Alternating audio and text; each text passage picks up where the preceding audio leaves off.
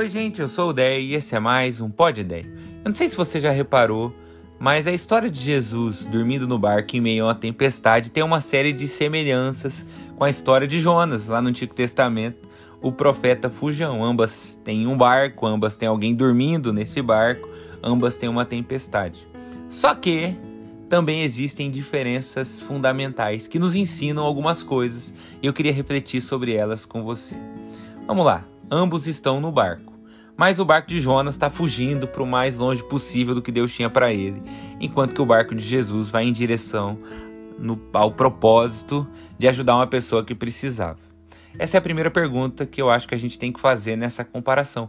Para que lado anda indo o nosso barco? Sinceramente falando, que você tem vivido hoje, atualmente? te afasta ou te aproxima de Deus e das pessoas? Tem a ver com propósito ou tem a ver só com vontades instantâneas? Sua vida é guiada por fé e caráter ou só por desejos e medos? Você ajuda as pessoas também ou satisfaz apenas a tua própria vontade ou necessidade? Você se coloca a favor das pessoas e à disposição para servir ou tem se isolado em si mesmo e nas suas próprias realizações. Começa por aí. Para onde vai o nosso barco? Em segundo lugar, tanto Jesus quanto Jonas dormem no barco. Só que o sono de Jonas é o sono da fuga da realidade, de evitar o que está vivendo. E porque ele está fugindo, ele não vê que a tempestade se aproxima. Acontece comigo com você. Quando a gente começa a se distrair de propósito para fugir, para não lidar com questões reais da nossa vida. Ué, só você que não vê que o casamento está esfriando? Não, você vê mas evita gastar energia nisso. Só você que não percebe que seu filho entrou no caminho errado? Não, você até percebe, mas você escolhe não acreditar. Só você que não notou que a sua produtividade caiu muito? Não, você notou, mas escolhe se vitimizar para não admitir questões difíceis sobre si mesmo. Agora, quando a gente olha para Jesus, Jesus dorme não para fugir de nada, mas para ensinar uma lição. Jesus sabia que essa tempestade viria e mesmo assim dormiu para mostrar o que é confiança em Deus. Porque Jesus confiava que Deus não deixaria o barco afundar. Então que nós sejamos capazes de descansar mesmo em meio ao caos. Não porque não existem ondas, mas porque Jesus está conosco no barco e a qualquer momento ele pode acalmar tudo. Em terceiro lugar, os dois são acordados.